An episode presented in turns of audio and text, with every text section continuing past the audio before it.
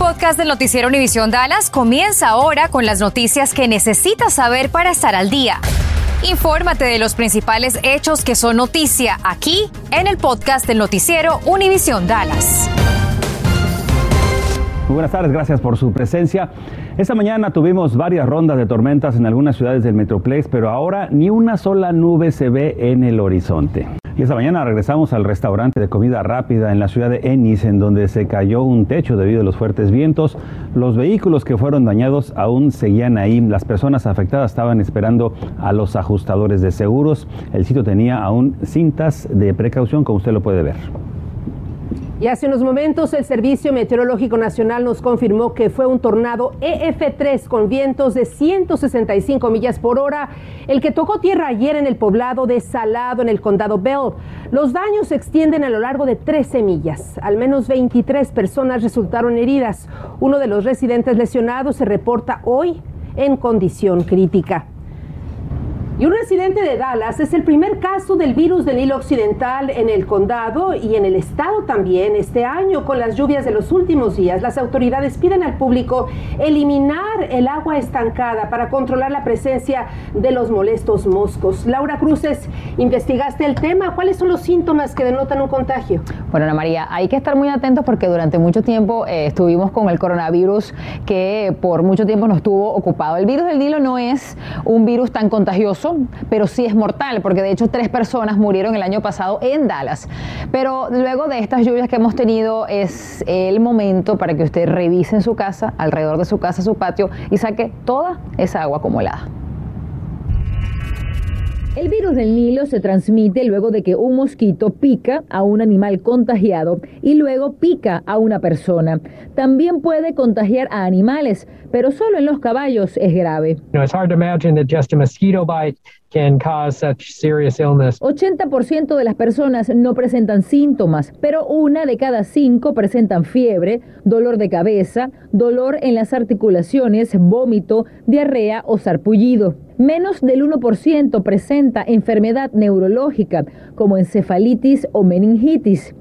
Y quienes pasan por esto tienen rigidez en el cuello, desorientación, temblores, convulsiones y parálisis. 10% de ellas mueren. Pero ¿cómo no confundirlo con gripe, por ejemplo? If you had mosquito bites, um, uh. Si tiene picaduras de mosquitos y tiene fiebre o alguno de los otros síntomas, vaya al médico para que le hagan un examen de sangre. En Dallas, el año pasado se registraron 28 casos y 3 personas murieron. ¿Qué puede hacer usted para prevenir? Use repelentes autorizados, use ropa con mangas largas, holgada y de colores claros. Drene toda el agua acumulada en su casa y limite las actividades al aire libre al atardecer o al amanecer donde hay más mosquitos. Si se pregunta cuál agua acumulada debería drenar o cambiar constantemente, están los bebedores para pájaros, los tazones de agua para sus mascotas, los platillos de las macetas o llantas, además botes de basura y cubiertas de piscina. Hoy en un Facebook Live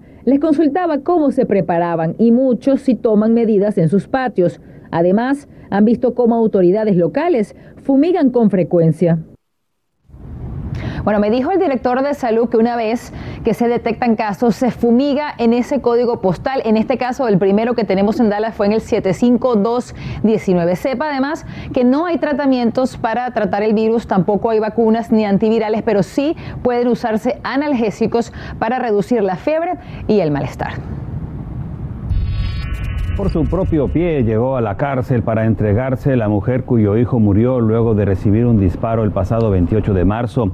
La Cavivon Washington había salido bajo fianza después de que se le acusó de poner en peligro al menor, pero los cargos aumentaron a homicidio involuntario. La estaban buscando, pero no daban con su paradero hasta que ella misma se entregó. También está detenido su pareja, Alexus Washington. Han pasado dos semanas y aún la policía no determina quién fue el que disparó. La policía de Fort Worth investiga las circunstancias que rodearon un tiroteo ocurrido ayer en la noche en un apartamento del complejo Buttercup, ubicado sobre la cuadra 3800 de Stalcup Road. La policía descubrió a Roshonda Henderson, de 17 años, baleada en la parte superior de su cuerpo. Aparentemente una persona ingresó al domicilio y disparó múltiples rondas hiriendo a la víctima mortalmente y después huyó con rumbo desconocido. Si usted tiene información sobre este caso, por favor contacte a la policía. El gobernador de Texas, Greg Abbott, anunció que pondrá fin a las inspecciones de camiones de carga en la frontera con Nuevo León, que él mismo puso en marcha la semana pasada. Y esto después de la enorme protesta de camioneros que se hizo en la frontera y de especialistas calcularon una pérdida diaria de hasta 8 millones de dólares debido a los retrasos ocasionados por estas revisiones. Abbott se reunió con el gobernador de Nuevo León, Samuel García, para encontrar y firmar un acuerdo de cooperación para detener la inmigración indocumentada. The effect of this will be that the bridge from Nuevo Leon and Texas will return to normal effective immediately right now. Esto será de inmediato, dice el gobernador. Se volverán a las inspecciones aleatorias y además el gobernador Abbott buscará un acuerdo similar con los otros estados mexicanos que hacen frontera con Texas. Continuamos con el podcast del noticiero Univisión Dallas. El gobernador Greg Abbott anunció la llegada del primer autobús con 23 inmigrantes indocumentados, todos venezolanos, a Washington DC, la capital del país, proveniente de Texas. Forma parte de la estrategia anunciada la semana pasada por el propio gobernador en respuesta a la decisión del presidente Joe Biden de poner fin a las expulsiones del título 42. La mayoría de los inmigrantes están en la capital del país a la espera de abordar otro autobús que los lleve a Miami, su destino final. Se confirmó también el día de hoy que un segundo autobús está rumbo, viaja rumbo a la capital del país. Miles de estudiantes indocumentados de Texas podrían perder un beneficio que les ha ayudado a lograr sus metas universitarias desde el 2001. Cintia Cano se encuentra en la Universidad del Norte de Texas en Denton y nos dice por qué. Un grupo de conservadores republicanos jóvenes buscan eliminar la ley de Texas que le permite a los estudiantes indocumentados pagar la misma colegiatura que un residente del estado y no un precio más elevado. Para comprender la importancia de esta noticia, primero tenemos que entender los costos y diferencias en colegiaturas. En las universidades tejanas, los alumnos que viven en Texas pagan lo que se conoce en inglés como in-state tuition o colegiatura del estado mientras otros estudiantes que no viven en Texas, pero quieren estudiar en una universidad del estado, tienen que pagar un costo más elevado. Por ejemplo, en la Universidad del Norte de Texas, el costo anual para un residente del estado es de 26.554 dólares, mientras que para un estudiante que no es de Texas sería de 38.794 dólares. Desde el 2001, la ley de Texas permite que los estudiantes indocumentados paguen lo mismo que cualquier ciudadano estadounidense que viva en el estado. De otra manera, tendrían que pagar el precio más alto, ayudando a alumnos como Emma Charlotte, que hoy está muy cerca de titularse como abogada. Estoy en mi segundo año de mi carrera ah, en la Facultad de Derecho con planes de, de ser abogada de inmigración aquí en la ciudad de Dallas. Sin embargo, el precio para estos estudiantes podría cambiar. Me preocupa el mensaje que está mandando a aquellos jóvenes que ahorita están justo apenas uh, decidiéndose a dónde ir a la universidad. Un grupo de jóvenes conservadores republicanos demandaron a la Universidad del Norte de Texas en Denton porque no creían que era justo que alumnos ciudadanos que viven fuera de Texas pagarán más que alumnos indocumentados que viven en el estado. Y el pasado viernes, un juez federal dictaminó que eso era inconstitucional. Es que si no les cobramos a los indocumentados estudiantes el precio de ser afuera del Estado, no la pueden cobrar a los ciudadanos americanos. Pero como nos explica Domingo García, presidente de LULAC, por ahora esto no significa que los alumnos indocumentados tendrán que pagar más, solo que los alumnos estadounidenses no tendrían que pagar más. Sin embargo, me dice que aunque por ahora nada cambia, si piensa que es la intención del grupo conservador eliminar esa ley. El riesgo que tenemos es que los conservadores pueden hacer una apelación uh, y podemos perder ahí y la decisión del juez federal uh, puede ser este, cambiada por la Corte de Apelaciones, que es más, más conservadora. Según el periódico Texas Tribune, unos 22 mil estudiantes indocumentados actualmente se benefician de esta ley. García dice que LULAC peleará en contra de este dictamen. Contacté a la Universidad del Norte de Texas, me confirmaron que sometieron una apelación a este dictamen, pero dijeron que no iban a comentar más. El presidente de LULAC me explica que este proceso de apelaciones podría durar un año. En Denton, Cintia Cano, Noticias Univisión 23 en torno al caso de Melissa Lucio. Durante una audiencia que se realizó ayer en Austin, Luis Sáenz, el fiscal de distrito por el condado Cameron, que firmó su ejecución, dijo que podría detenerla. Afirmó a legisladores que no cree que Lucio será ejecutada en dos semanas porque si la corte no la retrasa, intervendrá y retirará su solicitud para su ejecución.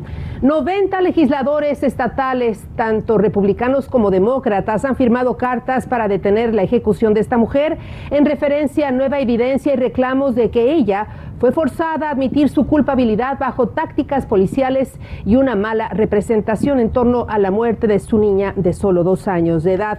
Bueno, y crece el apoyo para detener la ejecución de Melissa Lucio programada para el 27 de este mes. Melissa Quintanilla, la presidenta del jurado que condenó a muerte a Melissa Lucio en Texas hace 14 años, afirma que merece un nuevo juicio. Su declaración se suma a la de otros cuatro jurados de ese panel que también pidieron frenar la ejecución. Mire, el tapaboca seguirá siendo obligatorio en el transporte público. Los Centros para el Control y Prevención de Enfermedades anunciaron que extenderán por 15 días más esta disposición en aviones, en trenes, en autobuses y en aeropuertos. La medida estará vigente hasta por lo menos el 3 de mayo. Aquí también eso va a aplicar en el transporte público, será y seguirá siendo obligatorio.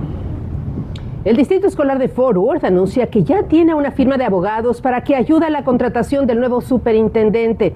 El buró del Distrito Escolar votó y eligió a Hazer Junk Atea como la firma de abogados que ayude a encontrar al sucesor de Paredes Scribner. El pasado 29 de marzo, los miembros del buró escolar acordaron que el doctor Kent Paredes Scribner cederá a su puesto como superintendente el próximo 31 de agosto. Mire, estamos muy contentos porque este miércoles se dio a conocer a los ganadores de la beca Univisión Contigo Tu Futuro. Ana Belén González de la Preparatoria Trinidad Garza de Dallas y Miranda Escalona de la Preparatoria North Mesquite. Sus ensayos fueron seleccionados entre 500 como los mejores para merecer esta importante beca. Vamos a escucharlas. I was like, okay, this is a big scholarship. Let me take the risk and see what happens. And now here I am going to school for free. No me tengo que preocupar ya de que mis papás me ayuden para pagar o que yo tenga que preocuparme por los pagos de la universidad. Es en verdad un, un agradecimiento muy grande porque me quita a mí y a mi familia un peso de encima. La beca Univisión Contigo Tu Futuro es por cuatro años en la Universidad de Texas en Arlington y consiste en un apoyo económico de 40 mil dólares para cada estudiante.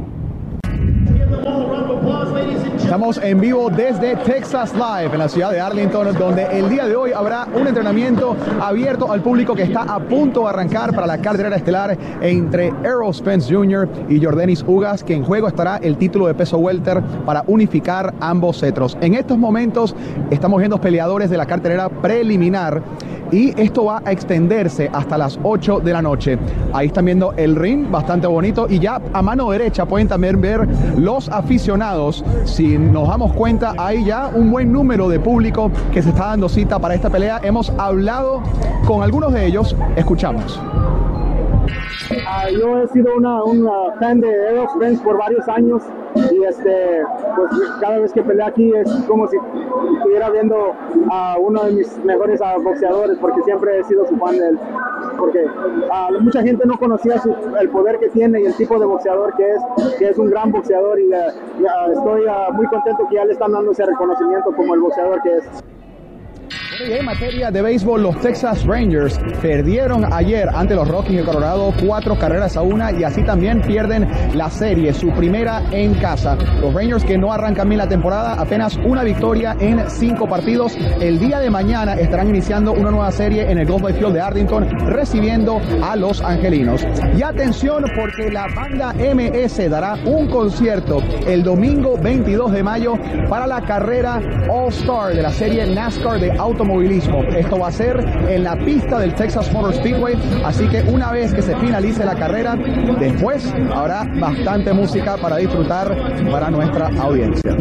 FedEx está contratando, dispone de 150 posiciones. Mañana jueves 14 de abril en Fairfield Inn Suites del aeropuerto Marriott, en el 1150 North Point Drive en Coppell, de 9 de la mañana a la 1 de la tarde. Aproveche esta oportunidad.